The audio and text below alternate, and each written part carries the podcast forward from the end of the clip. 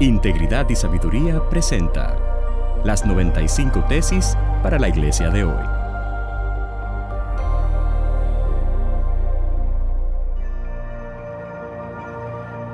Tesis número 26 para la iglesia latinoamericana de hoy.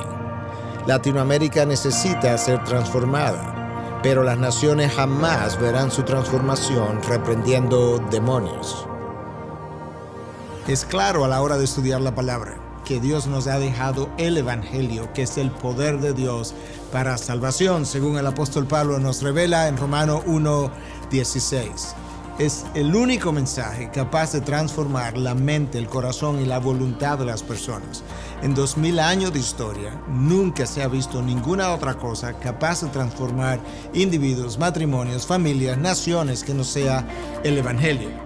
Desafortunadamente, en los últimos años, una vez más tenemos que decir que Satanás se la ha ingeniado para desviar la atención de la iglesia.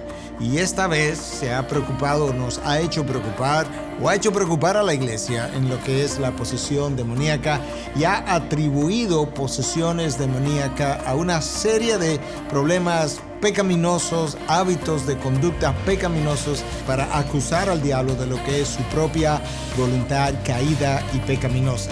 Tenemos que recobrar una vez más la confianza en el poder de la palabra para cambiar al hombre. En la iglesia de Corinto hubo problemas y cuando hubo problemas de división, el apóstol Pablo no recomendó que echaran fuera el demonio de división hubo problemas de inmoralidad y una vez más Pablo nos recomendó que echaran fuera al demonio de inmoralidad, sino a aquel hermano que estaba viviendo con la mujer de su padre.